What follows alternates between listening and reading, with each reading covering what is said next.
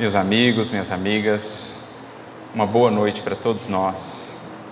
Que Jesus, nosso Mestre, nosso amigo de todos os momentos, nos abençoe, nos inspire nessa noite de reflexões, que possamos todos vivenciar momentos de muito aprendizado, de inspiração, acolhendo as luzes do alto para traduzi-las em nossas vidas em mais luz refletida em realizações que possam expressar para a vida e para as criaturas ao nosso redor o quanto Jesus tem sido de fato importante em nossa caminhada, o quanto tem sido Ele para nós esse médico sublime, esse benfeitor e amigo de todos os momentos e, acima de tudo, esse grande mestre que nos tem ensinado a ciência da vida, que é o Evangelho. A gente gostaria de agradecer pela acolhida tão carinhosa aqui pela primeira vez em Sorocaba, eu e a Flávia. Agradecer pelo convite que a Silvia nos estendeu já há muito tempo, mas somente agora conseguimos atendê-lo e é uma alegria para nós podermos estar aqui, sendo acolhidos nessa casa e também pelo NEP Maria de Magdala, né? que vem partilhando aí os esforços com o NEP Paulo de Tarso, nesse intuito de estudar e divulgar o Evangelho de Jesus à luz do Consolador. E é inspirados então nesse esforço, nesse empreendimento aqui do NEP Maria de Magdala, que conta com tantas presenças femininas, que nos propusemos a refletir sobre esse tema.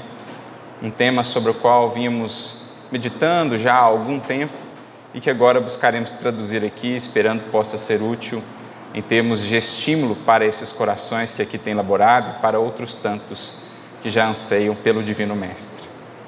E para tanto, como nós costumamos e gostamos de fazer, volvamos em pensamento e em coração aos tempos apostólicos, aqueles inesquecíveis tempos do cristianismo primitivo, quando um conjunto de corações fiéis, dedicados, homens e mulheres, heróis e heroínas da fé, gravaram de maneira indelével na história da humanidade a boa nova imortal.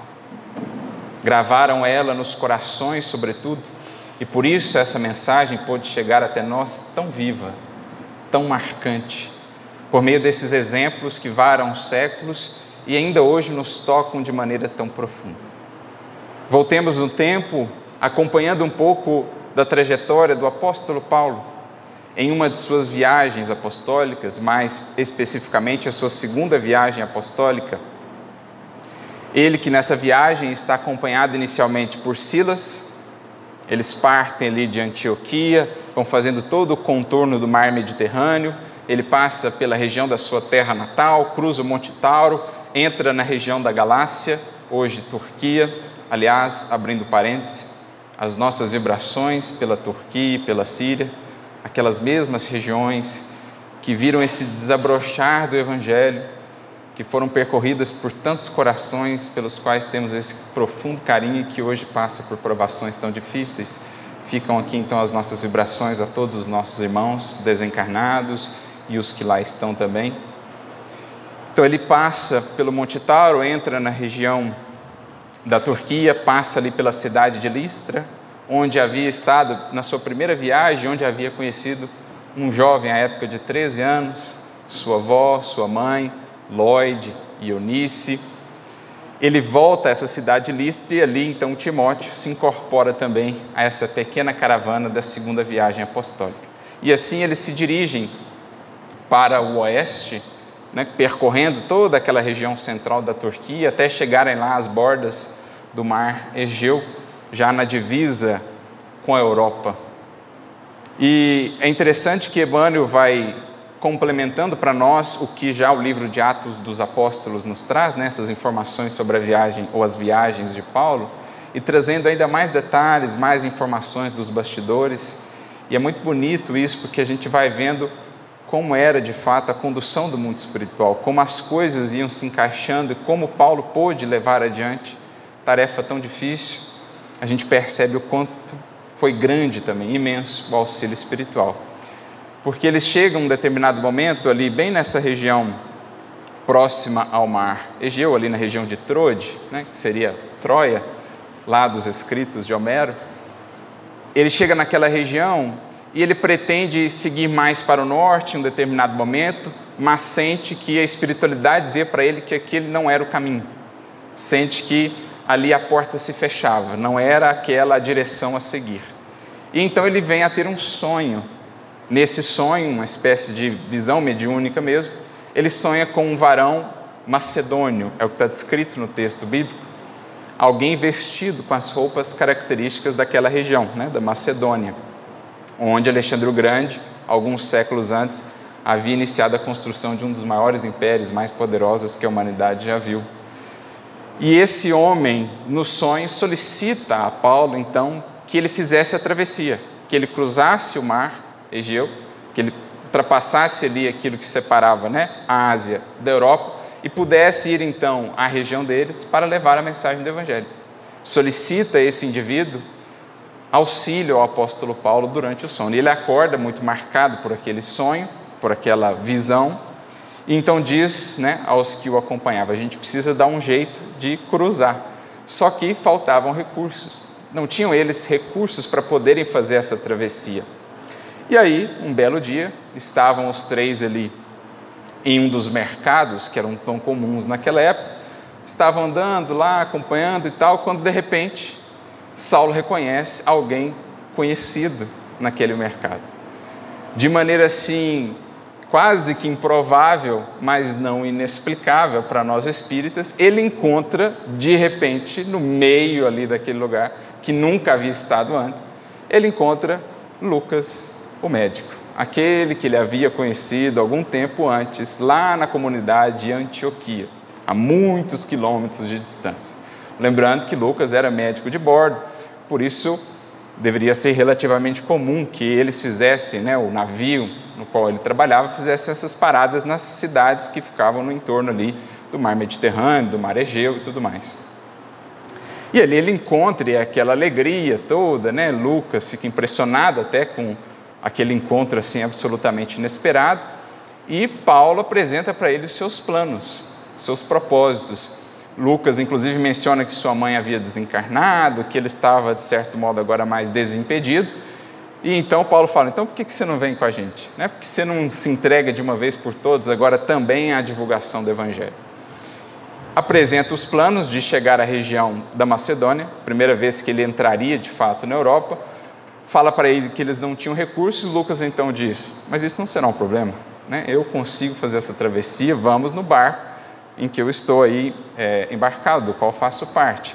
E assim fazem eles então essa travessia, pela primeira vez o apóstolo Paulo deixa ali a região da Ásia, deixa o Oriente, entra, digamos, no Ocidente, e ali eles vão seguindo né, a, as margens ali da, da Macedônia, até que ele chega a Filipos. Antes, inclusive, ele propõe uma divisão de caminhos. Né? Ele e Silas seguiriam em direção a Filipos, quando ele orienta que Lucas e Timóteo fossem a outra cidade, para dividirem os esforços na divulgação do Evangelho. Então eles seguem viagem, Lucas e Silas chegam à cidade de Filipos, ali se hospedam numa hospedaria bem singela, destinada a estrangeiros, e ficam ali quase três noites, praticamente ao relento, quando Chegado o dia prazado, né, Saulo já havia se informado sobre como funcionava ali a questão religiosa na cidade, já havia descobrido que a cidade não tinha uma sinagoga e que tinha lá uma casa de orações, um templo, mas que na verdade era mais um recanto em meio à própria natureza. Algumas ruínas e algumas pessoas que ali se reuniam. Ele, no dia então que havia se informado, né, teriam as reuniões, se dirige para lá com Silas às margens do rio Gangas. Qual não é a surpresa dele quando ele chega àquele recanto ameno da natureza e não encontra senão mulheres, senhoras e moças em oração, naquele ambiente né, tão propício para aquilo. E ele, com aquela postura sempre muito característica sua, de realmente não perder circunstância para falar do Mestre, adentra aquela reunião e começa ali a falar de Jesus começa a apresentar para aquelas mulheres as grandezas do reino do Mestre, as esperanças, as consolações, e elas foram ficando assim magnetizadas pelo verbo, pela eloquência daquele orador, emocionadas muitas delas, as lágrimas escorrendo pela face. Quando ele termina, muitas delas vêm cumprimentá-lo, e uma em especial, chamada Lídia, que era viúva, comerciante de tecidos naquela região que era bastante conhecida por isso, aquela região ali da Macedônia, ela se aproxima de Paulo e lhe diz que estava agora convertida ao Nazareno. Com uma simples exposição, primeira vez que ela viu falar de Jesus na vida, ela estava convertida ao Nazareno. E mais, oferecia ela já a sua casa para a fundação de uma igreja. Paulo provavelmente mencionou o modus operandi, né? como ele atuava, onde passava, fazia as primeiras reuniões e ele deixava um núcleo de estudo do Evangelho, provavelmente algumas cópias dos textos ainda primitivos que ele tinha de Levi e de outros que haviam anotado as lições e as parábolas de Jesus. E ela então se interessa e oferta sua casa sem pestanejar, sem pensar em possíveis consequências infelizes que poderiam advir daquilo, perseguições, por exemplo. Ela, com muita coragem, oferta sua casa para hospedar ou acolher o primeiro núcleo cristão ali naquela região e um dos primeiros núcleos cristãos do Ocidente. A esse tempo, provavelmente, já existia algum núcleo cristão também em Roma, né, em outras regiões ali do Ocidente, mas, sem sombra de dúvidas, alguns dos primeiros núcleos que tivemos no Ocidente. E Saulo, estou falando Saulo e Paulo, né, porque os dois nomes é, fazem referência a, a, ele nesse período que ele ainda ele já tinha mudado o nome, mas ainda estava muito no, no começo.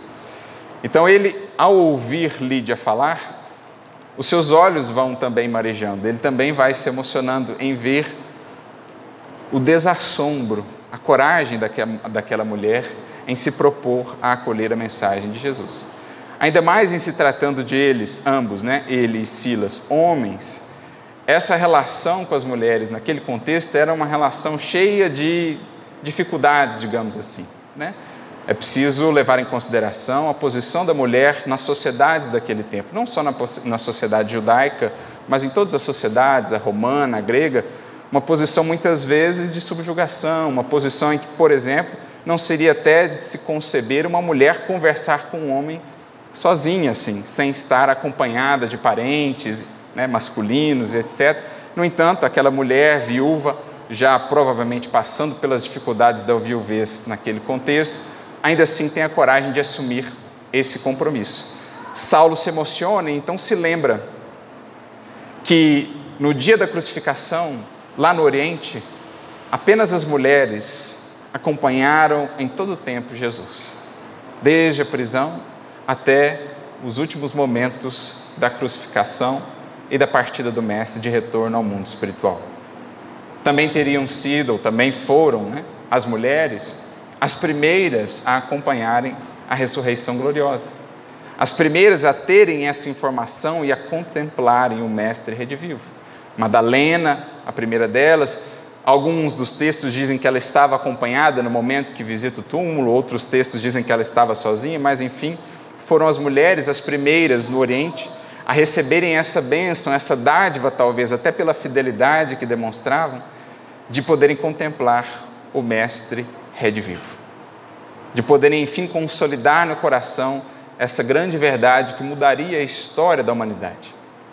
Porque dali por diante, mais concreta. Já havia sido comentado antes de Jesus essa realidade da vida após a morte, mas sempre algo muito vago, sempre mais restrito no âmbito dos círculos iniciáticos. Com a ressurreição de Jesus, no entanto, os véus como que se rasgam e a vida se afirma maior do que a morte.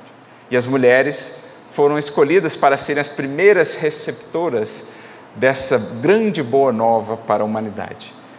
Então, Paulo se lembra de tudo aquilo, desse fato de que no Oriente tinham sido elas aquelas que permaneceram fiéis até o fim, quando os discípulos que mais conviviam com o Mestre, a imensa maioria deles haviam debandado naqueles primeiros momentos. E agora, no Ocidente, mais uma vez, essa presença marcante delas a serem as primeiras em uma reunião espiritual a virem a ouvir a palavra do Evangelho no Ocidente. Então, no Oriente e no Ocidente, as mulheres marcando presença no nascedouro e na consolidação da mensagem cristã no mundo. Não era por acaso isso. É algo que Paulo pôde vislumbrar e que certamente influenciou depois, por exemplo, na sua escolha de querer fazer um evangelho que pudesse contar com o relato e com o testemunho de Maria. Essa influência feminina tão marcante na história da própria vida de Jesus, bem como do cristianismo primitivo. Algo que certamente ele transmitiu também a Lucas, que viria levar a efeito, que viria a concluir a escrita do evangelho que ele, Paulo, não pôde fazê-lo. Ele teve o intento, ele teve o projeto, mas as demandas da vida não lhe possibilitaram concluir essa proposta. A do Evangelho, ele delega então a Lucas, o seu discípulo, esse filho espiritual. Além disso, não só o Evangelho, também a escrita de Atos dos Apóstolos, que coube também a Lucas todo esse registro do cristianismo pós a partida de Jesus. Algo que é tão importante para nós hoje, cristãos destes tempos, porque nos ajuda a entender como foi o processo as dificuldades, as lutas, mas também a fé, os testemunhos, a firmeza daqueles primeiros corações. E a gente vai perceber que essa importância da presença e da atuação feminina não passou batida nesses registros mesmo. Talvez até por essa influência, por essa presença que Paulo pôde perceber ali naquele dia, naquele encontro com Lídia.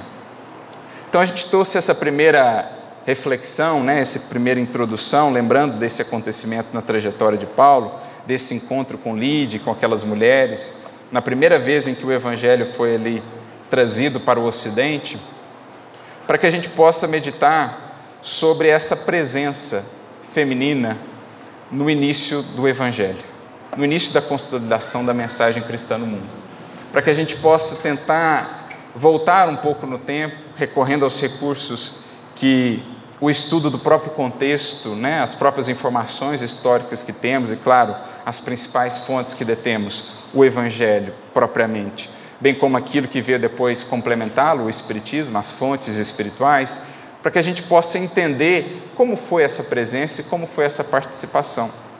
Porque nem sempre, talvez, ao longo dos séculos, foi ela lembrada ou considerada na devida medida, na devida proporção como a atuação dos discípulos.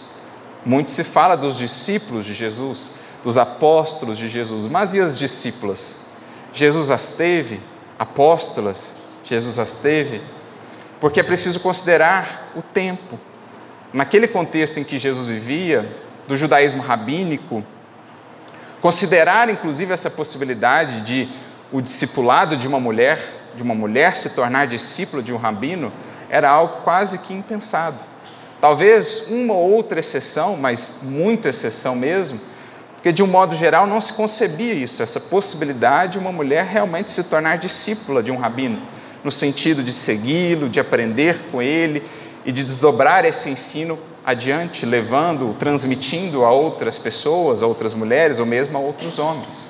Era algo impensado naquele contexto em que Jesus vivia. Mas será que o Mestre trouxe mudanças nesse sentido? Será que houve uma mudança de panoramas, sendo Jesus quem ele era, quem ele é, tendo a missão que tinha? Será que ele deixaria passar a oportunidade de começar a mudar um pouco essa relação ou essa posição da mulher até então?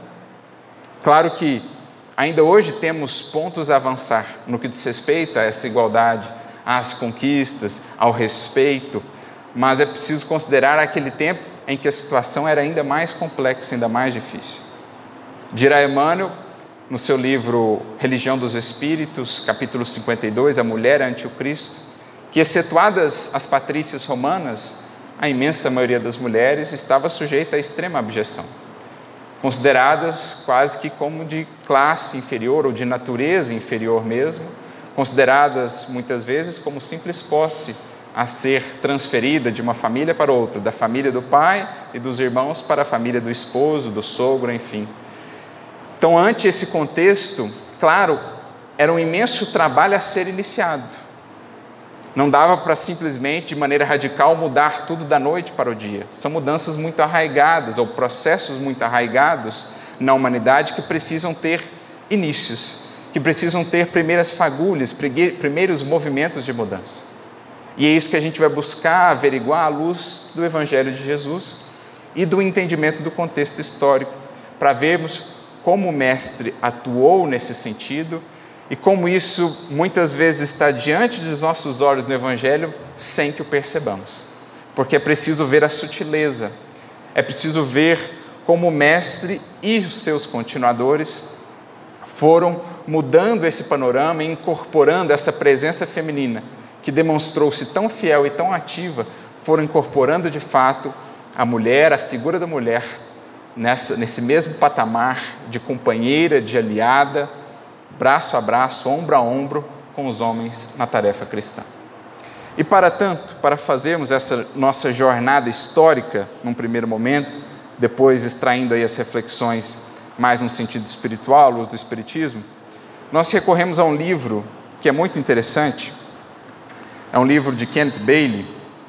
Kenneth Bailey é um escritor, um pastor protestante que viveu mais de 40 anos lá no Oriente, especialmente naquelas regiões mais do interior ali do Oriente, em que os costumes e as tradições ainda lembram muito os costumes e tradições do tempo de Jesus. Claro, já com algumas mudanças, mas em alguns aspectos ainda o mais próximo que poderíamos ter do que eram os costumes, do que era a vida aos tempos de Jesus. Então ele viveu naquela região como pesquisador também que era e escreveu muitos livros, muitos artigos muito interessantes ajudando-nos a compreender um pouco mais a questão do contexto em que Jesus viveu e a entender, por isso mesmo, a importância desse estudo para captar alguns detalhes, algumas nuances que estão no Evangelho e que não conseguimos enxergar sem entender essa questão contextual.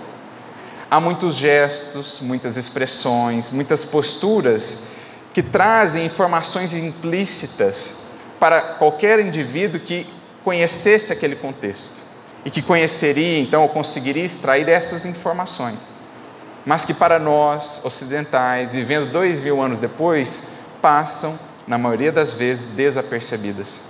E com isso nós perdemos muito da profundidade do Evangelho. Muitos aspectos profundos que são informados em detalhes, em sutilezas, num simples gesto, às vezes, passariam desapercebidos sem esse conhecimento do contexto. Me lembro o primeiro livro que pude ler dele, As Parábolas de Lucas, em que ele faz um estudo de várias parábolas de Lucas à luz desse contexto do Oriente, aos tempos de Jesus. E como é um livro assim rico, como ele amplia para nós em muito o entendimento das parábolas do mestre.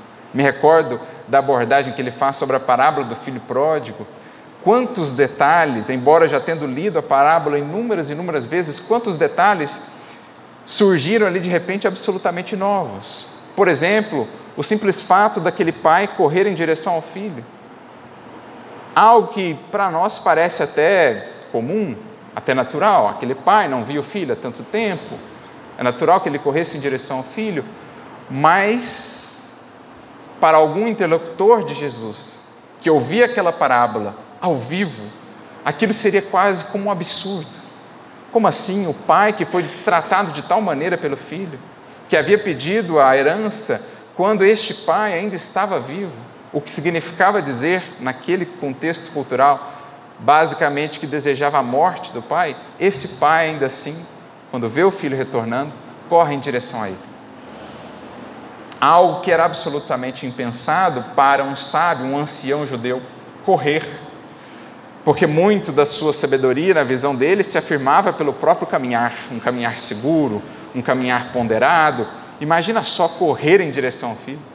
Então Jesus fala, na verdade, de um amor absurdo, de um amor inconcebível, de um amor desconhecido. Algo que realçava-se ainda mais para o interlocutor daquele contexto. E para nós perde um pouco dessa nuance, desse enfoque, quando desconhecemos esses detalhes. Ele queria frisar justamente com isso que a misericórdia divina é algo muito maior, muito menos compreensível por nós do que possamos imaginar. É a tal ponto daquele pai fazer o que era absurdo e impensado naquele tempo. É o que Deus, em Sua misericórdia, faz por nós, filhos tão rebeldes, tantas vezes rebeldes há tanto tempo. Então esse primeiro livro que eu li de Kenneth Bailey me marcou muito assim por esse entendimento. Claro que como ele tem uma visão teológica diferente, é preciso fazer algumas considerações, né? em alguns pontos realmente não se coaduna com o que o Espiritismo nos traz, mas especialmente no que diz respeito às informações históricas, é um autor que nos acrescenta muito, como outros. Né? E o próprio Kardec faz questão de frisar a importância desse tipo de estudo. Nos NEPs nós temos comentado isso também, a importância desse tipo de estudo, porque assim como o Espiritismo nos traz algumas chaves essenciais, como por exemplo o conhecimento da reencarnação, da mediunidade, da vida no mundo espiritual, da interação com os espíritos, chaves essas essenciais para entender algumas passagens do Evangelho, se não todas elas, também o conhecimento histórico e cultural nos ajuda em muitos pontos. Kardec menciona isso na introdução de Evangelho segundo o Espiritismo, na parte terceira, quando ele fala das notícias históricas, ele destaca a importância desse tipo de estudo. Também no capítulo 23, Estranha Moral, Kardec mais uma vez frisa a importância desse tipo de estudo para entender expressões como aquele que não odeia seu pai e sua mãe não pode ser meu discípulo. Como é que nós vamos entender isso literalmente e harmonizar isso com todo o restante do Evangelho? É preciso entender a natureza da língua semítica, muito marcada por comparações, muito enérgica em algumas expressões e algumas figuras que ela constrói, diferentemente da nossa linguagem mais abstrata do Ocidente. Então, até uma diferença linguística que é preciso ser considerada. Kardec pontua isso. Sábio, ponderado, bom senso encarnado, como era já ao seu tempo lá no Evangelho segundo o Espiritismo.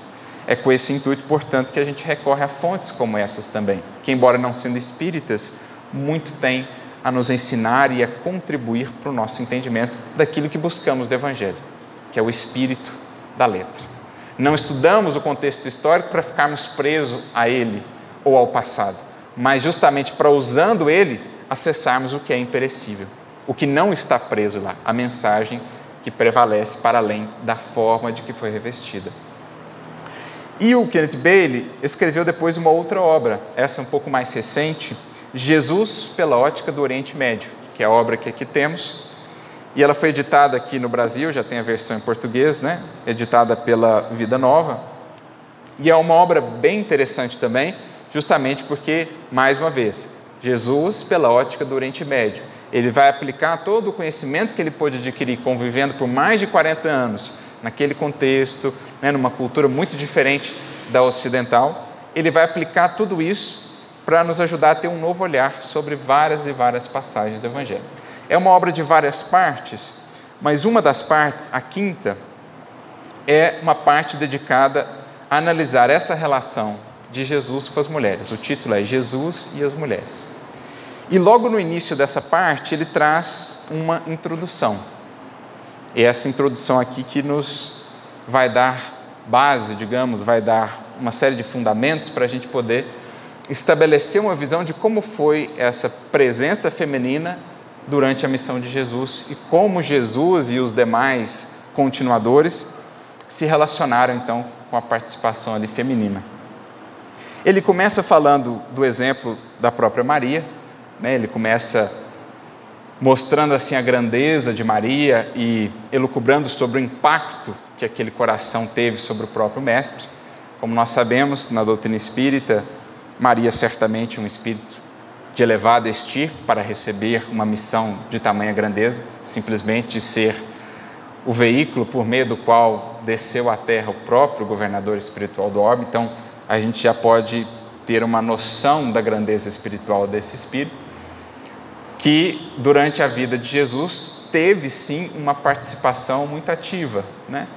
tanto na, durante a infância do Mestre, mas especialmente depois também, com a partida de Jesus, a gente tem informações, Humberto de Campos, por exemplo, no livro Boa Nova, que nos fala de que enquanto esteve aqui, esteve ela a serviço da mensagem do Filho.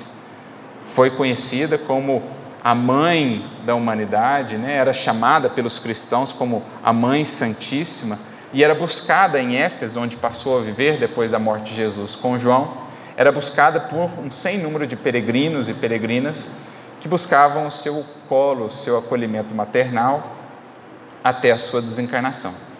Ela chegou inclusive até um momento de conversa com o apóstolo Paulo. Paulo chegou a visitá-la, conhecê-la, falou dos seus projetos de escrita do Evangelho. Depois, Lucas vai colher com ela as informações que são inéditas do Evangelho de Lucas, justamente porque ele recorreu a essa fonte, a própria Mãe Santíssima. Então, nós temos em Lucas aquilo que aqueles trechos específicos né, que levaram Lucas a ser chamado, o Evangelho de Lucas, de o Evangelho da Natividade, porque traz esses bastidores que só ela e José conheciam, alguns deles, só ela mesma conhecia acerca da vida de Jesus. Então ele começa falando da questão de Maria e tal, e aí ele entra nessa questão, uma interrogação ele propõe. Teria tido Jesus discípulas?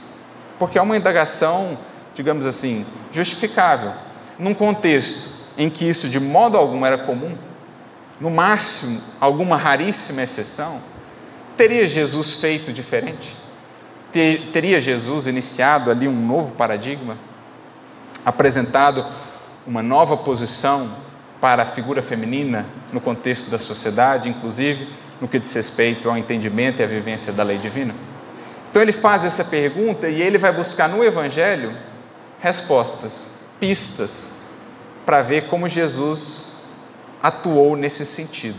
E ele elenca aqui quatro textos, digamos assim, quatro momentos no Evangelho que poderiam ser tomados por nós como, de fato, uma comprovação, uma comprovação de que Jesus atuou de maneira distinta do seu tempo, dos demais rabinos do seu tempo.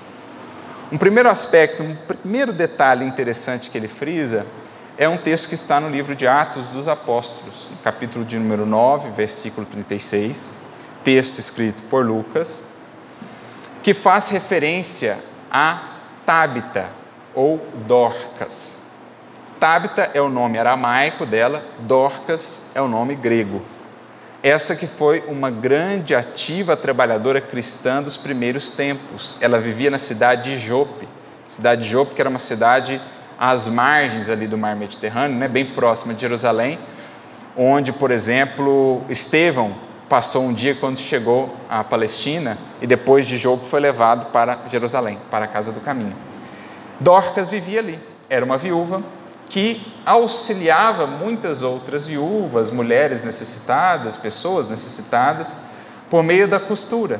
Ela fazia costura, fazia ali outras coisas e era muito conhecida então na cidade de Jope pelo seu trabalho, pela caridade, pelo espírito de renúncia, de abnegação, de devotamento. É essa Dorcas, inclusive, que chega a, entre aspas, morrer e é ressuscitada por Simão Pedro. Né? Conta o capítulo 9 de Atos que ela teria sido, que ela teria morrido, foi colocada no andar superior da casa, e aí já, haviam passado, já havia passado um tempo que ela estava ali, Simão estava nas redondezas, foi chamado, quando ele chega, entra, sobe lá e, inspirado pelo alto, sente que ela não estava morta, que ela estava mais ou menos na condição daquela outra menina que Jesus ressuscitou, Talita, quando Jesus diz a famosa frase Talita cum, menina, levanta-te. Ou como o filho da viúva de Naim, que Jesus também diz, né, para que ele se levantasse, ou como o próprio Lázaro, o Espiritismo vai nos explicar qual era a condição? Não era propriamente a morte, a desvinculação do espírito do corpo, mas um estado antes cataléptico, letárgico, que era revertido pelo magnetismo poderoso do médium, ali no caso Simão Pedro, ou do médium Cristo, mas nesse caso, médium de Deus. Então, Simão havia, entre aspas, ressuscitado Tabita Dorcas. Mas qual que é o detalhe que o Kenneth Bailey aqui pontua?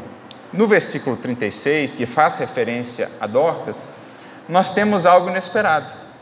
É uma palavrinha que aparece uma vez só no Evangelho, mas muito importante. Porque é o único lugar no Evangelho que aparece a palavra discípulo no feminino. Nós temos muitas vezes no Evangelho a palavra matetes, do grego, que significa discípulo.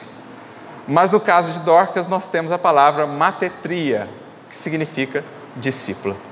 Como a dizer-nos, não é por acaso que Lucas registra essa palavra, coloca ela em escrito, em arquivo, para passar para os anais da história do cristianismo, a palavra discípula. Como a nos dizer, a deixar a pista de que, sim, na comunidade cristã nascente, eram conhecidas essas mulheres que ao Cristo se devotavam, que abraçavam o Evangelho também como discípulas. Mereciam e recebiam o mesmo título que os homens. Então, se existiam discípulos, existiam discípulas. E Lucas, como que faz questão de registrar isso, pelo menos uma vez, para dizer: olha, essa palavra era usada por nós. Essa palavra existia no contexto do cristianismo nascente. Jesus tinha, sim, também discípulos.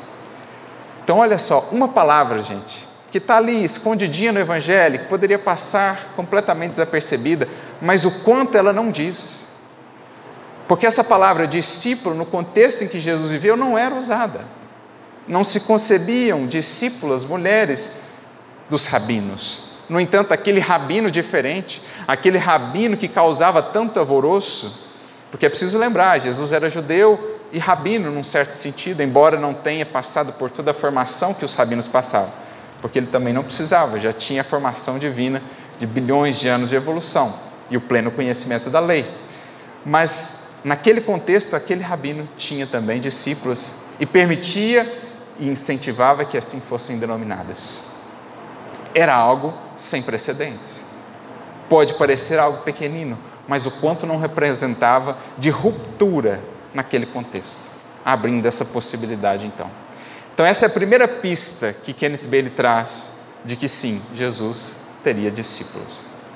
Um outro texto que ele vai resgatar é um texto muito conhecido de nós, por exemplo, está lá no Evangelho de Mateus, capítulo 12, mas também está em outros evangelhos é dos sinóticos, aquele momento em que Jesus é procurado pela sua família, por Maria, pelos chamados irmãos, que na verdade eram parentes próximos de Jesus, né, primos.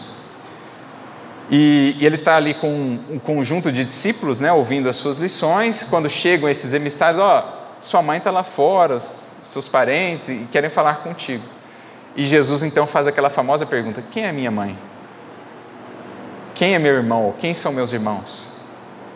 E ele aponta para o conjunto dos discípulos que ali estava e diz: Todo aquele que faz a vontade do meu Pai que está nos céus, este é minha mãe, meus irmãos, minhas irmãs. E aí o Kenneth Bailey, ele pontua que numa cena como essa, naquele tempo do mestre, em que um rabino apontasse para um grupo de pessoas, discípulos seus, ele de modo nenhum se utilizaria da versão feminina ele diria: Estes são os meus irmãos, os meus pais, etc., porque teria diante de si discípulos, né, consideraria apenas os discípulos homens e não se utilizaria desses vocativos ou desses substantivos que fizessem referência ao gênero feminino. Era algo que não seria de se conceber. Ele até, muitas das vezes, o Kenneth Bailey, para poder fazer essa leitura né, à luz daquele contexto, ele apresentava certas passagens de Jesus para as pessoas com as quais convivia lá no interior, sem falar que eram de Jesus, e perguntava: Essa cena soa estranha para você? E as pessoas falavam: Mas claro, jamais, isso não seria concebível em nossa cultura, jamais alguém falaria assim, jamais alguém procederia assim. Então ele ocultava, digamos assim, a fonte para sondar daqueles corações. Isso soa razoável? Isso seria algo possível dentro do que vocês conhecem, dentro daquilo que vocês já viram? E então assim ele ia averiguando. E esse é um dos casos. Não seria de se esperar qualquer referência à figura feminina. No entanto, Jesus coloca ali minhas irmãs. Então a gente percebe, como veremos mais à frente também em outros pontos do Evangelho, que Jesus fazia sempre questão de parear figura masculina e figura feminina nos seus ensinos, nas suas lições. Mais adiante a gente vai ver como ele vai moldando, inclusive, as suas falas e as suas parábolas para dirigir-se a ambos os públicos, discípulos e discípulas. E aqui temos um detalhe sutil, esse pareamento entre masculino e feminino, já indicando que ele considerava no grupo de discípulos também mulheres. Mais um pontinho que o Kenneth Bailey acrescenta para essas suas considerações. Depois, o próximo ponto que ele vai destacar é um texto muito interessante, mais uma vez agora de Lucas, no capítulo 8 de Lucas. Nos três primeiros versículos desse capítulo, nós temos uma narrativa em que Lucas diz que o mestre ia caminhando de cidade em cidade, de aldeia em aldeia, levando a mensagem do Evangelho, curando as pessoas e tal. Ele e os doze, mais algumas mulheres, que os serviam com seus bens. Então, no versículo 13, perdão, no versículo 3 do capítulo 8 de Lucas, ele acrescenta esse detalhe muito significativo. E é interessante que, em especial no Evangelho de Lucas, temos esses detalhes. Talvez porque o Evangelho de Lucas tem um toque feminino a mais, ele faz questão de deixar isso registrado. Ele diz que Jesus, nessa caminhada dele pelas várias cidades no entorno do lago, ia sim com os doze, mas não só com os doze, que era acompanhado também por um grupo de mulheres. E ele cita algumas, nominalmente: Maria Madalena, Joana de Cusa, Susana, que não sabemos quem é, né? temos apenas algumas informações da tradição, e outras mulheres que, e aí o detalhe mais importante, que os serviam com os seus bens. Ou seja, Lucas está a dizer que as mulheres não só caminhavam com Jesus, o que era característica dos discípulos, naquele tempo, o discípulo, quando se tornava aprendiz de um determinado rabino, ele caminhava com ele, porque o rabino ia ensinando nas circunstâncias cotidianas do dia a dia. Então, eles iam de cidade em cidade, a determinadas regiões, e o rabino ia se utilizando das circunstâncias para ensiná-los. Tanto que uma expressão comum naquela época, dos chamados Talmidim, né? Talmidim é a versão é, hebraica, aramaica para discípulo, aprendiz. Então, quando um Talmidim se tornava discípulo de um rabino, a ideia que eles falavam assim: deixe-se cobrir pela poeira dos pés do seu rabino. Ou seja, caminhe tão junto dele, tão próximo dele, que a poeira de seus pés lhe cubra. Ou seja, crie uma tal intimidade com o seu mestre que você consiga extrair o máximo de sua sabedoria. Então, esse fato de caminhar com o, o rabino era algo dos, dos discípulos, do discipulado. E da parte dos homens, isso era algo comum, algo corriqueiro. Agora, da parte de mulheres estarem caminhando com um grupo de homens naquele contexto, algo muito fora do extraordinário. Algo até inconcebível. Caminhar com um grupo de homens, até ok, desde que acompanhadas de parentes masculinos. Agora, dormir em outros locais, distante da família, dos parentes masculinos, com outros homens, algo absolutamente impensado. E, no entanto, Lucas disse que assim o faziam acompanhavam o Mestre como discípulas. E não só isso. Certo modo, sustentavam o movimento, financiavam o movimento com os seus bens. Lucas faz questão de registrar que quando a comunidade cristã era ainda pequenina, frágil, nascente, as mulheres eram algumas das principais financiadoras daquele movimento a já deixar, não somente com a presença espiritual, com a ação, mas também com recursos, elas estiveram presentes desde o começo, sendo talvez das primeiras a acreditarem de fato naquela empreitada e a darem, às vezes, dos recursos escassos que teriam para manter a possibilidade do trabalho de Jesus e dos discípulos. Kenneth Bailey diz: só por isso esse texto já é algo impressionante. É um registro que só Lucas faz esse detalhezinho, os serviam com os seus bens. Não só o coração entregavam a Jesus, mas também estavam ali dispostos a darem do que tinham, para que a causa do Mestre pudesse florescer e vingar no mundo. Mais um detalhe, então, comprobatório dessa presença tão ativa e tão marcante das mulheres desde o começo do cristianismo. E ainda um outro texto ele seleciona para apresentar essa sua conclusão de que sim, Jesus tinha discípulos e sim, a presença feminina foi sempre muito ativa. Que é um texto também muito conhecido de todos nós, quando Jesus visita as duas irmãs de Lázaro, Marta e Maria, naquela conhecida passagem em que o mestre é acolhido por ambas, Marta atarefada com os afazeres, a preparar ali talvez o alimento, e Maria sentada aos pés de Jesus, ouvindo a Sua palavra divina. Pode parecer nada demais esse detalhe, né? Maria estava ali aos pés de Jesus, mas aqui mais uma vez a importância do conhecimento, do entendimento do contexto. Estar aos pés de alguém não significava somente o ato físico de estar sentado no chão, por exemplo, ouvindo esse alguém. era uma maneira, na verdade, de descrever a condição de um aprendiz em relação ao mestre. Por exemplo, Saulo, no livro de Atos, capítulo 22, quando ele vai descrever o seu passado, a sua formação, ele diz assim: Sou judeu, né, da tribo de Benjamim e tal, ele vai dizendo todos os detalhes, criado aos pés de Gamaliel.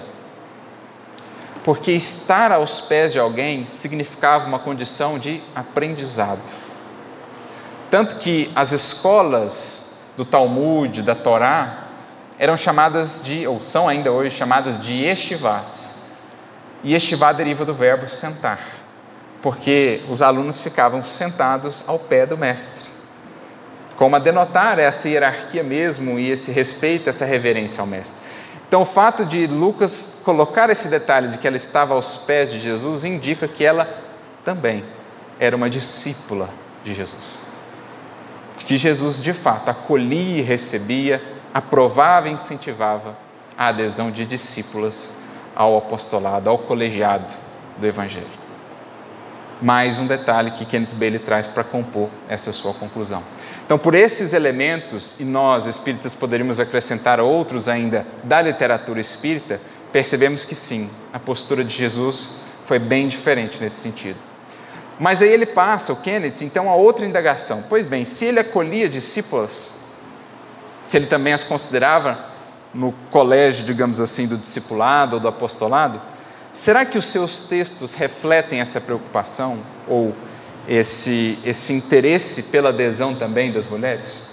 Será que a maneira como os textos foram registrados, ou como ele próprio, o mestre, os construía, as suas lições, as suas parábolas, refletiam essa preocupação com ambos os públicos, digamos assim. E aí, mais um detalhe muito interessante, né? mais uma abordagem muito interessante aqui do Kenneth Bailey, porque ele vai listar uma série de passagens em que a gente percebe essa preocupação de Jesus de falar tanto a um público masculino como a um público feminino. Para isso, se utilizando de elementos que eram mais comuns ao público feminino e de elementos que eram mais comuns ao público masculino. E a gente vai ver que há uma equiparação, um pareamento. Sempre que Jesus falava algo voltado mais para o público masculino, logo depois, ou em algum outro momento, ele trazia uma lição similar, mas com características mais voltadas ao público feminino. Ele, Kenneth Bailey, diz que pôde encontrar só no Evangelho de Lucas 27 exemplos desse pareamento, dessa preocupação de Jesus. E ele cita aqui alguns desses. Ele cita 10, não vou citar todos, apenas alguns. Por exemplo, no capítulo 4 de Lucas, o primeiro discurso de Jesus em Nazaré, aquele momento em que ele entra lá na sinagoga de Nazaré, fala da profecia de Isaías, né? ele lê um trecho de Isaías e diz: Hoje se cumpriu essa profecia em vossos ouvidos. E aí Jesus causa uma imensa polêmica ali, o pessoal queria até é, lançá-lo do monte abaixo, porque Jesus ousava né, dizer que aquela profecia se cumpria ali com a presença dele. Mas nesse sermão que ele dá em Nazaré, na sinagoga mesmo, né? Ele cita dois casos que seriam exemplos ali de fé. E Jesus também, Jesus não era fácil nesse sentido assim. Jesus fazia questão de, de pôr o dedinho na ferida, porque ele está ali em Israel, dentro de uma sinagoga, e ele vai elencar como exemplos de fé indivíduos que não são israelitas, que são gentios. E a gente sabe como era a relação dos israelitas com os gentios ao tempo de Jesus. Com algumas exceções, que eram mais acolhedoras aos gentios, por exemplo, Iléu, a escola de Iléu, avô de Gamaliel, era uma escola que tinha melhores olhos, né, olhos mais bondosos e acolhedores para com os gentios. Mas muitos dos judeus naquele tempo tinham uma imensa resistência aos gentios, a ponto de, por exemplo, não entrarem na casa de um gentio. O próprio Simão Pedro está registrado no livro de Atos, quando ele tem aquela visão, né, que ele vê um, um lenço, um véu se abrindo assim, mediunicamente, e ele vê lá vários animais, os animais que eram tidos por eles como puros, os animais impuros e tal. Enfim, não vou entrar em meandros, detalhes aqui da, da visão, mas qual era o intuito da visão? Diz assim o, o Espírito, né, os Espíritos que o orientavam: Não tornes tu impuro o que Deus purificou. Eles usam a questão dos animais, dos alimentos, para trazer para Pedro essa reflexão sobre essas barreiras que eles, judeus, haviam estabelecido entre eles e os outros povos. Por quê? Poucos instantes depois de Simão ter essa visão, batem à porta da casa onde ele está, enviados de centurião, de um centurião chamado Cornélio, que era romano, gentio. E Cornélio havia mandado esses emissários para que ele, Pedro, fosse até ele falar sobre o evangelho. Porque Cornélio havia tido também ele uma visão, dizendo: Olha, chama o Pedro para falar do evangelho para você. Pedro, na hora que ele recebe a visita, ele entende a mensagem que havia recebido. No fundo, dizia assim: Pedro, é chegado enfim o momento de romper com esses preconceitos. Não tornes tu impuro que Deus purificou, porque os gentios também, para Deus, estão no caminho de purificação, como vocês, os judeus. Então, é, é chegado o momento de cessar esses preconceitos.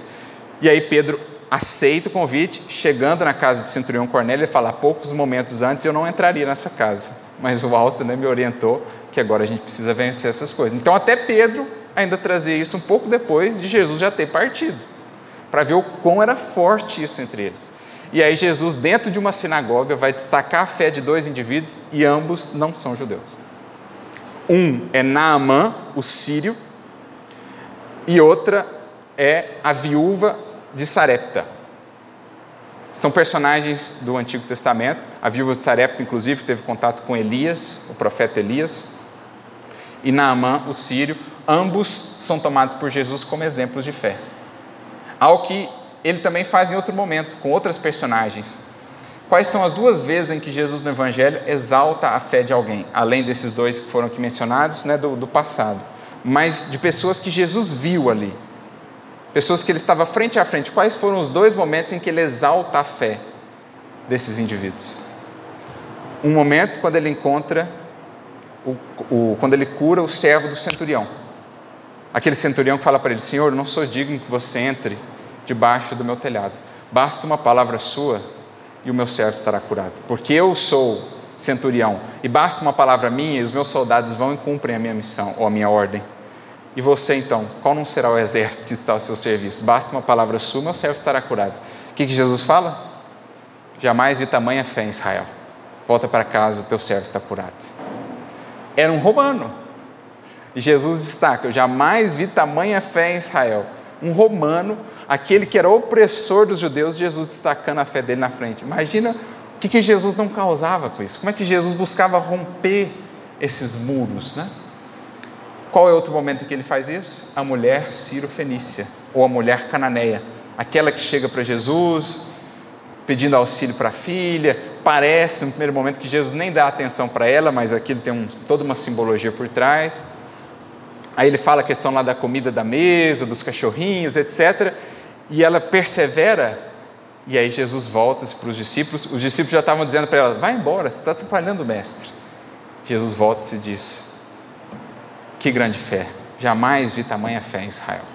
Mulher Ciro Fenícia, portanto, gentia.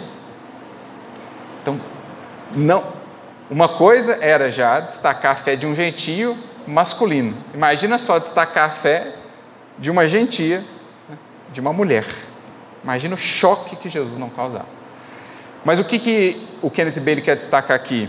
Nessa passagem, ele destaca um exemplo masculino, mas faz questão de destacar um exemplo feminino também. Assim como no caso lá do centurião, ele destaca um exemplo masculino, mas ele também faz um paralelo com um exemplo feminino.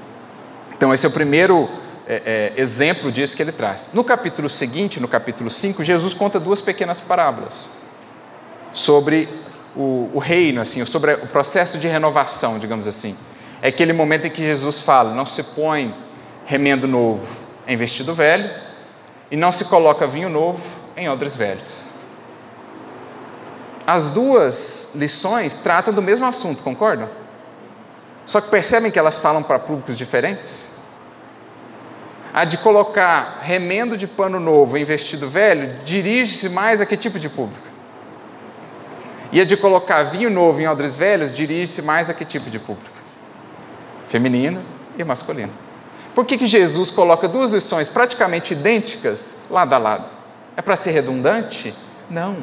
é para dirigir-se mais especificamente a públicos que lidavam com aqueles elementos. A mulher estava mais acostumada com a costura, com o vestido. Então Jesus dava o exemplo do pano novo, e ela sabia que acontecia se ela colocasse um pano novo no vestido velho. O homem talvez não saberia aquilo, não sei o que acontece. A mulher que fazia lá para ele, né? Ele não sabia. Agora, ele mexia com a questão do vinho. Ele sabia que se ele colocasse vinho novo e odres velhos, ele perdia tanto o vinho quanto o odre. A mulher talvez não soubesse. Então Jesus traz as lições em paralelo para falar a ambos os públicos. Veja que é um detalhe que está diante dos nossos olhos, mas a gente não consegue muitas vezes perceber sem essa atenção.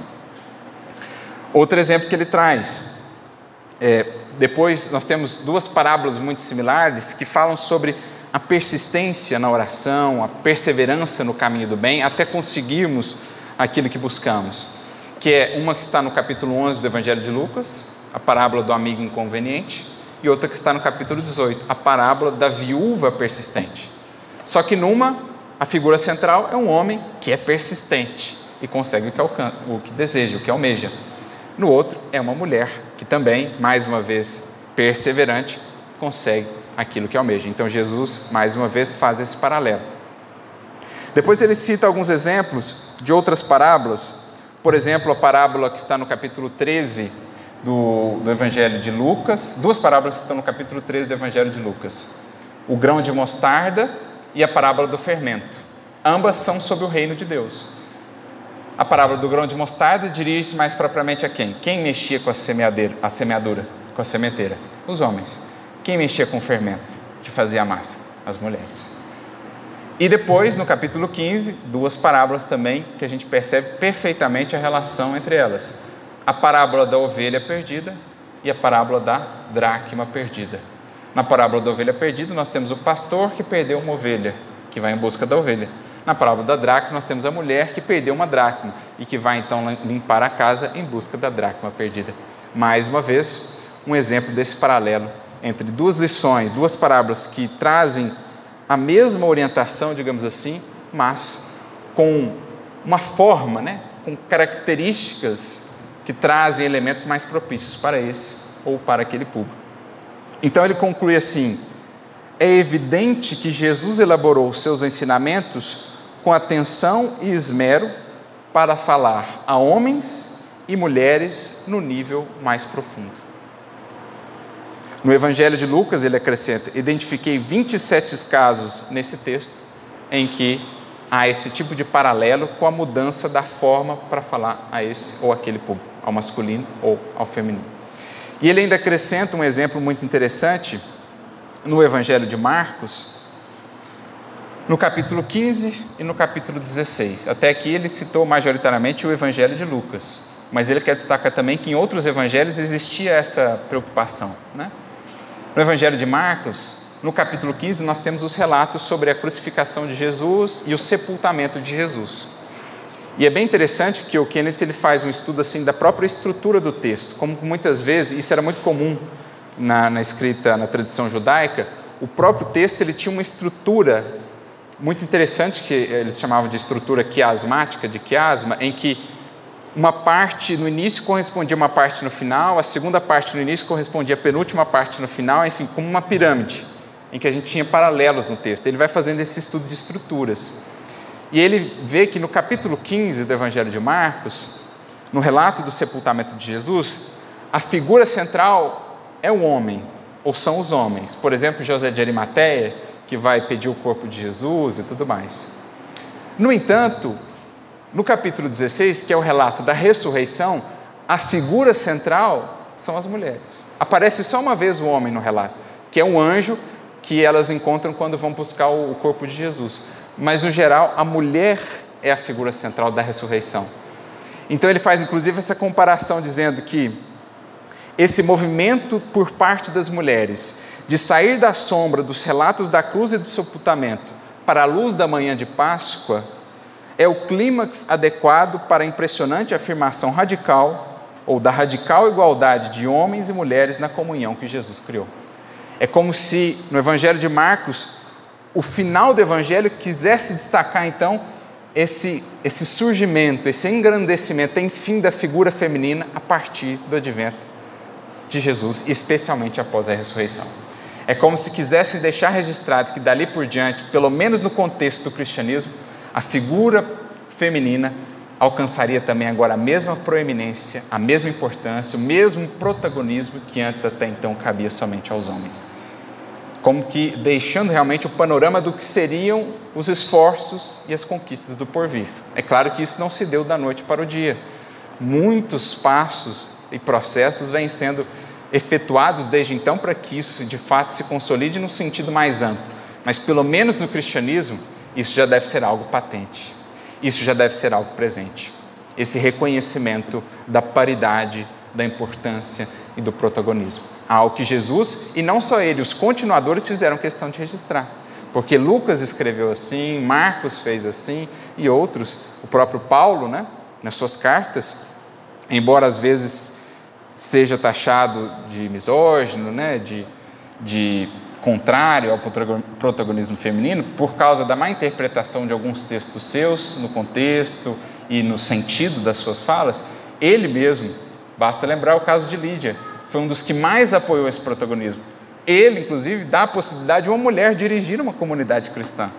Seria algo pensável naquele momento? Seria algo concebível numa sinagoga, por exemplo? né, numa outra comunidade religiosa, no caso do cristianismo, ele abraça e acolhe o anseio de Lídia de ser aquela que abria, não, que, que atuava como pioneira naquela região para o Evangelho. Então esse é um estudo histórico, né, para a gente ver como que esses elementos contextuais nos ajudam a entender melhor como é que foi essa participação e como é que foi a postura do mestre e dos seus continuadores no que diz respeito a esse acolhimento da figura feminina. O próprio Apio Corvino, certa feita, disse a Quinto Varro, está registrado no livro Ave Cristo, no capítulo 2 da primeira parte da obra, quando eles estão discutindo ali sobre até a questão da esposa de Quinto Varro, que havia se equivocado em alguns aspectos, e aí Apio Corvino fala muito da figura feminina e diz assim que em todas as fases do seu apostolado, o Mestre dignificou a mulher, santificando-lhe a sublime missão. Como a dizer que, de fato, no cristianismo, elas passariam a ter e deveriam ter esse protagonismo. E a gente poderia citar aqui uma série de referências dessas figuras que foram proeminentes. Muitas vezes lembramos-nos de Paulo, de Estevão, de outros tantos, mas especialmente a doutrina espírita vem ampliar ainda mais o nosso conhecimento dessa presença feminina que às vezes não é informada, não está registrada no Evangelho, mas que foram extremamente importantes, até para a formação, para a consolidação do trabalho de algumas dessas figuras masculinas proeminentes. Por exemplo, o caso de Abigail em relação ao apóstolo Paulo. Se não teríamos Paulo sem Estevão, como diz Emmanuel no prefácio de Paulo Estevão, pela obra percebemos que também não teríamos Paulo sem Abigail. Não teríamos Públio Lentulus de modo algum sem líder. Então a doutrina espírita amplia ainda mais a nossa visão pelas informações de bastidores que traz dessa atuação feminina. A gente consegue saber mais sobre a vida de Joana de Cusa, o grande testemunho dessa mulher de uma fé inquebrantável que está registrado no livro Boa Nova. Ela, que contava ali com um esposo muito desafiador, que não estava nem um pouco sensibilizado pela mensagem de Jesus, mas que foi uma das primeiras e mais fiéis fiéis colaboradoras do Mestre. Certa feita, procura o Mestre, inclusive, buscando orientações sobre como proceder, e Jesus diz: Volta para lá, para o teu lar, porque ele é uma obra que Deus te deu a edificar, o seu marido. E assim ela permanece fiel, com imensas dificuldades. O marido cusa, né? desencarna, ela fica ali, viúva, com os filhos, passando por imensas dificuldades para se manter, até culminar na sua existência sublime com o testemunho no circo do martírio. Quando, como nos diz Humberto de Campos, frente a frente com o algoz, já atada a uma pira que seria acendida para ser queimada viva junto aos filhos. O texto menciona um filho só, mas Divaldo nos revela que era mais de um filho. Lembrando que Joana de Cusa viria a ser depois Joana de Ângeles. Ela prestes a ser queimada viva, o algoz naquele tom sarcástico, de ironia, mas então é só isso que o Cristo lhes ensinou a morrer como covardes? E ela então lhe responde: não somente isso, mas também a lhe amar. E assim entrega a sua vida, no testemunho de plena fidelidade, quando o próprio filho gritava a ela: Mãe, abjura, nega Jesus, porque seremos mortos. E ela então tem busca do fundo da alma a força para repreender o próprio filho naquela circunstância, dizendo: Cala-te, meu filho. Se o mestre não negou o testemunho, não seremos nós a negá-lo. Então, é desse tipo de protagonismo feminino que estamos a falar, de presença viva e atuante das mulheres, que o Espiritismo vai nos esclarecendo, trazendo-nos mais informações a esse respeito. Há uma história, inclusive, muito bonita também, uma, um texto pouco conhecido, pelo menos nunca vi ele citado em palestras, um texto de Nina Noeira. Nina, que foi companheira de Clóvis Tavares durante a adolescência. Clóvis foi um dos grandes amigos de Chico Xavier. Lá em Campos dos Goitacazes, fundou a Escola Jesus Cristo, escreveu obras maravilhosas como 30 anos com Chico Xavier, Amor e Sabedoria de Emmanuel. Chico passou férias lá com ele em Atafona, né, na casa que ele tinha na praia, era um amigo muito íntimo de Chico. Nina Arueira havia sido sua companheira, morreu muito jovem e depois se tornou uma benfeitora espiritual da Escola Jesus Cristo, inclusive. Clóvis se casou de, de novo e se tornou um grande trabalhador espírita.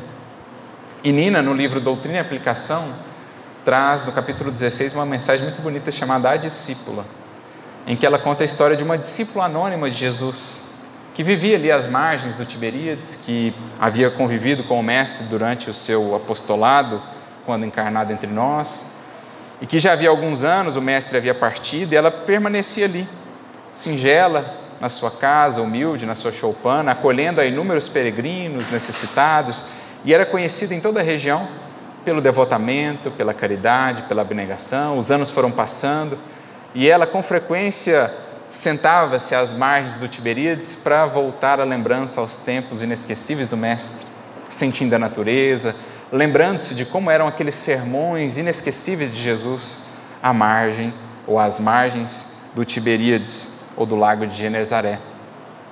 E depois, já de idosa, muitos anos passados, muito trabalho efetuado, conta-se que certo dia ela estava ali sentadinha em frente ao seu casebre, mais uma vez recordando-se de Jesus quando de repente se aproxima dela um peregrino, mais um daqueles tantos que a buscavam, e esse trazia ali feridas sanguinolentas da caminhada, mostrava-se cansada, exaurida, ela então diz: Entra, meu irmão, como ela fazia tantas vezes, nesse espírito de acolhida. E ali eles começam a conversar, ela logo lhe dá um pão para que ele pudesse se alimentar, lhe dá um tapete onde ele pudesse sentar, e ele então começa a indagar para ela: Vives só e ela então responde: Vivo com Jesus. Mas não tens ninguém no mundo? Vivo, aquele que vive na fé no Messias Nazareno, trabalha e espera em Sua bondade, aguardando as promessas do seu reino. E tens fé? pergunta ele. Tenho sim, porque pelo Mestre, pelo Senhor, troquei todas as alegrias materiais. Nunca pudestes usufruir das alegrias do mundo? Não, porque espero as do céu, que Jesus nos prometeu. E assim segue o diálogo entre eles, quando então o peregrino manifesta que tem sede. Ela vai, busca da sua bilha, oferta-lhe água pura, e ele então revela também que seus pés doíam, as feridas da caminhada, e ela então lembra-se daquela cena inesquecível em que os pés de Jesus foram lavados pela Madalena, busca uma bilha ou busca uma bacia e começa a lavar-lhe os pés, mas muito pobre, muito simples, não teria uma toalha à altura para secar-lhe os pés. Lembra-se, no entanto, de Madalena, que com os cabelos havia secado os pés de Jesus e começa então a fazê-lo, repetindo aquele gesto, secando os pés de Jesus com seus cabelos. Quando então, surpresa, repara que nos pés do Mestre, ou do peregrino, existiam ali chagas muito similares às produzidas pela cruz, na crucificação de Jesus quando ela vê aquelas feridas provocadas pelos cravos, naturalmente e espontaneamente volta os seus olhos para cima a olhar a face daquele peregrino e vê que não está mais diante de um peregrino de roupa surrada, mas agora de uma luz deslumbrante, de olhos faiscantes que lhe dizem: Vem, minha filha. E então o seu coração é incapaz de expressar a alegria que sentia. sentia-se transportada, enfim, a Galiléia era agora muito pequenina para conter tudo o que ia na sua alma. Parte ela com o Mestre que vinha lhe buscar, tarefa cumprida, enfim recebida nas alegrias do seu reino. E no outro dia, pela manhã, quando buscavam bater à porta daquela discípula anônima, não encontraram senão um corpo, mas no corpo ali caído, um sorriso no rosto, como a expressar a alegria daquela que havia partido, enfim, recebida pelo Mestre no seu reino. Essa é uma discípula anônima, dentre outras tantas que certamente existiram e seguem atuando com Jesus na edificação do seu reino no mundo. Por isso, nós recordamos um texto de Emmanuel, que está no livro Religião dos Espíritos, aqui já mencionado por nós. No capítulo 52, a mulher ante o Cristo, em que Emmanuel vai destacar toda essa presença e participação delas desde o princípio. Ele diz que há 20 séculos, né, como a gente já mencionou aqui, excetuadas as patrícias romanas, a imensa maioria das mulheres sofria extrema abjeção. Tocadas, porém, pelo verbo renovador do Divino Mestre, ninguém respondeu com tanta lealdade e veemência aos apelos celestiais. Olha o que Emmanuel está a dizer. Que ninguém, como as mulheres, responderam com tanta lealdade e veemência aos apelos celestiais. Poderíamos pensar na lealdade de Paulo, que uma vez chamado, enfim, entrega-se por inteiro à causa. Poderíamos pensar na lealdade de Pedro, que uma vez soerguido depois da negação, entrega-se até o último suspiro à tarefa com Jesus. No entanto, dirá Emmanuel que acima dessa lealdade existiu a lealdade de muitas mulheres, talvez dessas anônimas, que a ele se entregaram em absoluto, com talvez muito mais dificuldades exteriores do que as que os próprios discípulos masculinos enfrentaram. Entre as que haviam descido aos vales da perturbação e da sombra, encontramos em Madalena o mais alto testemunho de sorgimento moral das trevas para a luz. Emmanuel está afirmando que o maior exemplo de transformação da história do cristianismo nós o temos em Madalena. Algo que ele afirma em outra mensagem, no livro Caminho, Verdade e Vida, capítulo 92, chamada Madalena, ele diz: Nem Paulo mais tarde faria tanto. Porque se Paulo muito se equivocou, pelo menos já era apaixonado pela disciplina, ao passo que Maria Madalena havia descido muito fundo no lodaçal de alguns vícios, e no entanto deles se ergueu para entregar-se a Jesus. Com o olhar torto até mesmo dos discípulos, num primeiro momento, que não a puderam acolher ou compreender, mas ainda assim ela perseverou. Por isso é o maior, o mais alto testemunho de seu erguimento moral. E entre as que se mantinham no monte do equilíbrio doméstico, surpreendemos em Joana de Cusa o mais nobre expoente de concurso e fidelidade. Lembra lá o que está registrado no Evangelho de Lucas? E o serviam com os seus bens?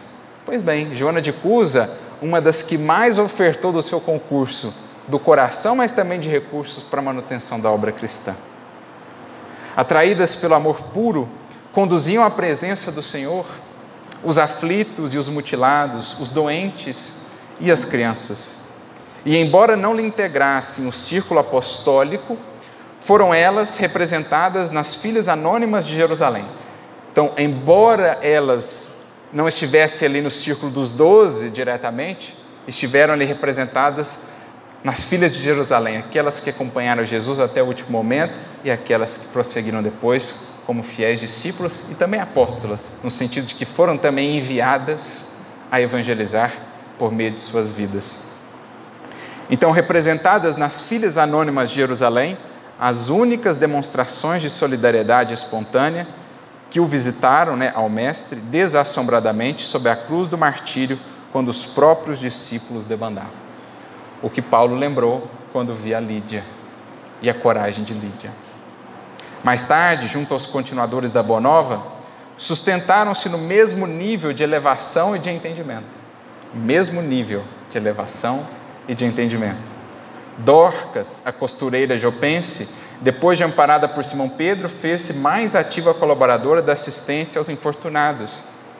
Febe é a mensageira da epístola de Paulo aos Romanos. Figura de Febe, que aparece en passant lá em Atos dos Apóstolos, foi ela, como a gente vê pelo livro Paulo Estevão, a que levou a carta de Paulo a Roma. Num contexto já muito difícil. Ela assume esse compromisso e é talvez a portadora de um dos documentos mais importantes da história do cristianismo, porque para muitos estudiosos a carta de Paulo aos Romanos é o seu documento mais importante dentre as epístolas produzidas. Lídia, em Filipos, é a primeira mulher com suficiente coragem para transformar a própria casa em santuário do Evangelho nascituro. Lloyd e Eunice, parentas de Timóteo, eram padrões morais da fé viva. Então, Emmanuel vai elencando alguns desses nomes. Além de Lívia, aqui que já mencionamos, mais tarde poderíamos falar de Célia, no livro 50 anos depois. Entretanto, ainda que semelhantes heroínas não tivessem de fato existido, não podemos olvidar que um dia, buscando alguém no mundo para exercer a necessária tutela sobre a vida preciosa do embaixador divino, o supremo poder do universo Deus, o supremo poder do universo, não hesitou em recorrer à abnegada mulher escondida num lar apagado e simples. Humilde, ocultava a experiência dos sábios. Frágil como lírio, trazia consigo a resistência do diamante. Pobre entre os pobres, carreava na própria virtude os tesouros incorruptíveis do coração e desvalida entre os homens, era grande e prestigiosa perante Deus.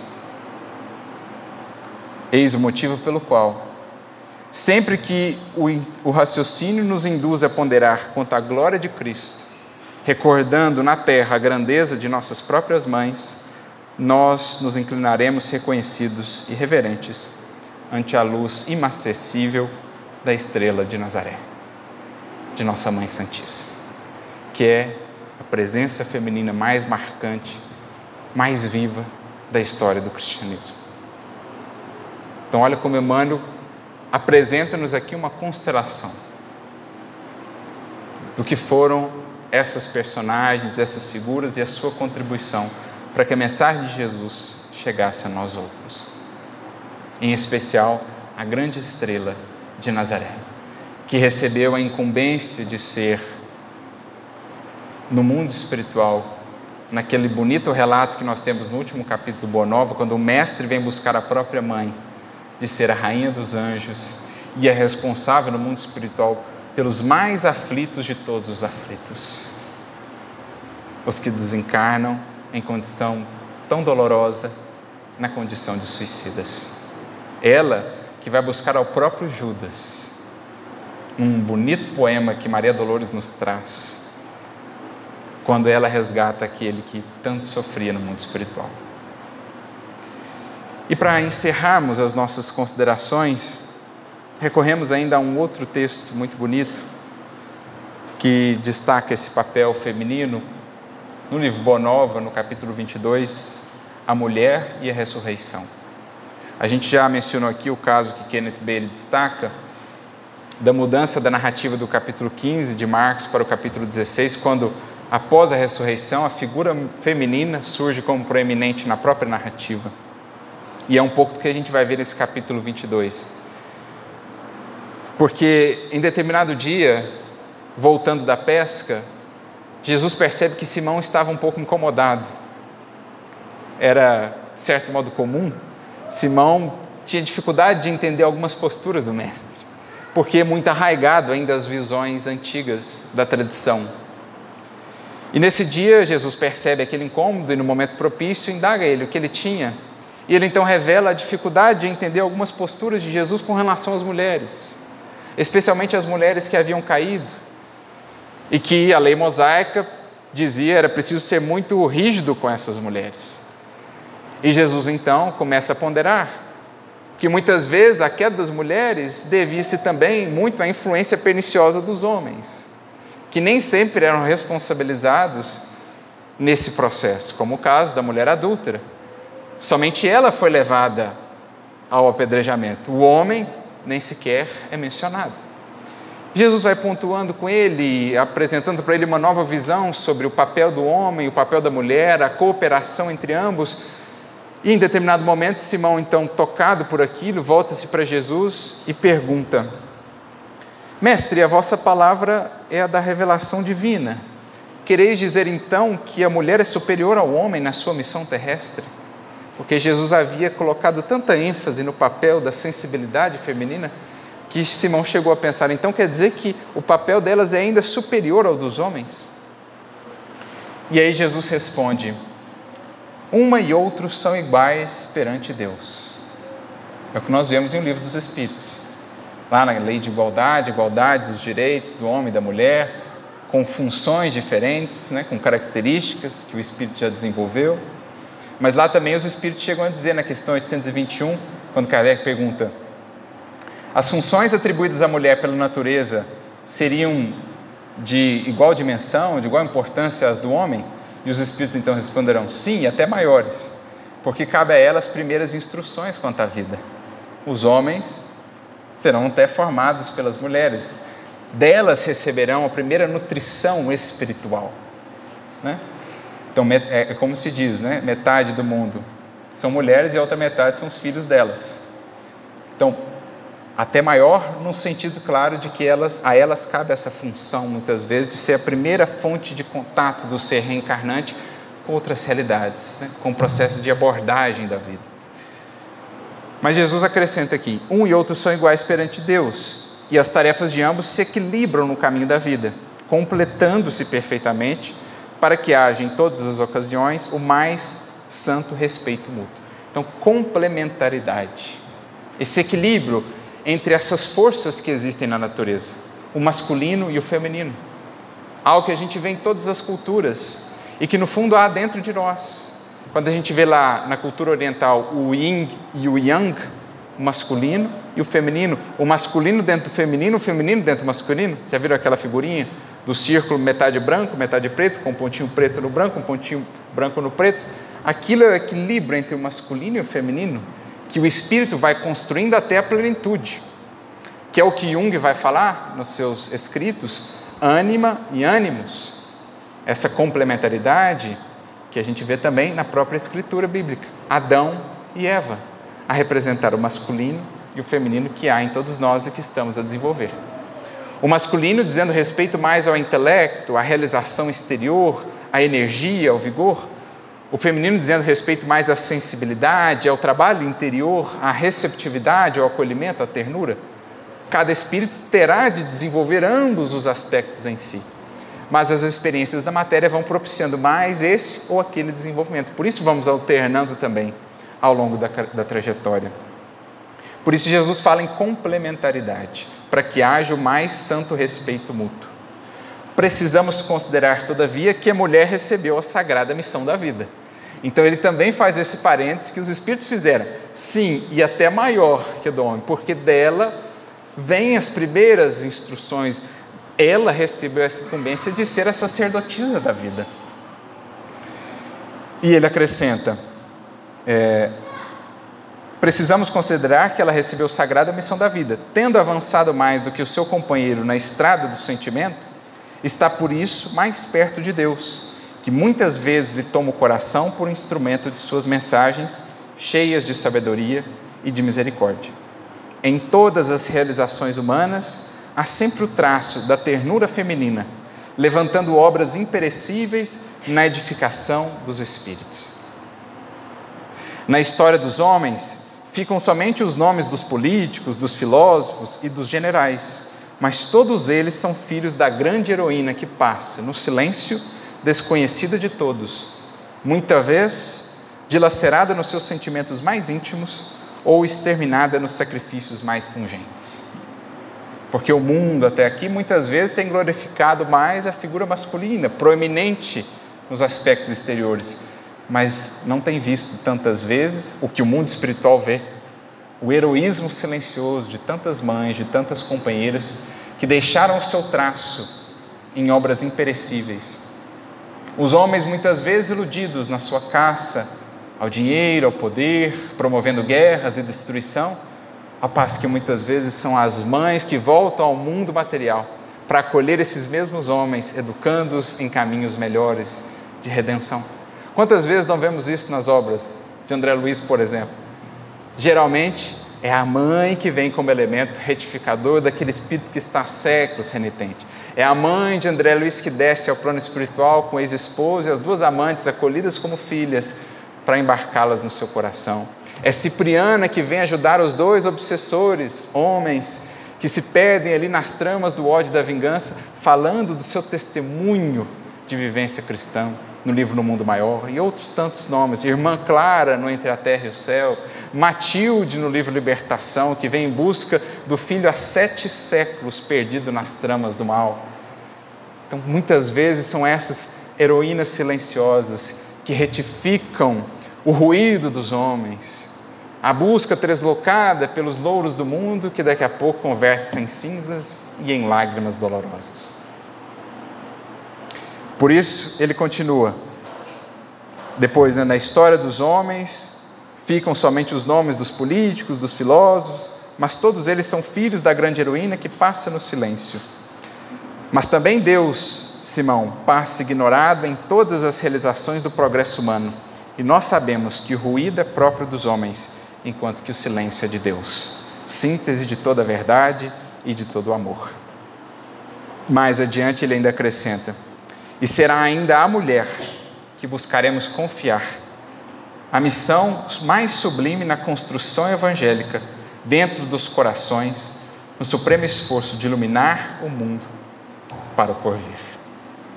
Será ainda a mulher que buscaremos confiar a missão mais sublime na construção evangélica dentro dos corações no supremo esforço de dominar o mundo.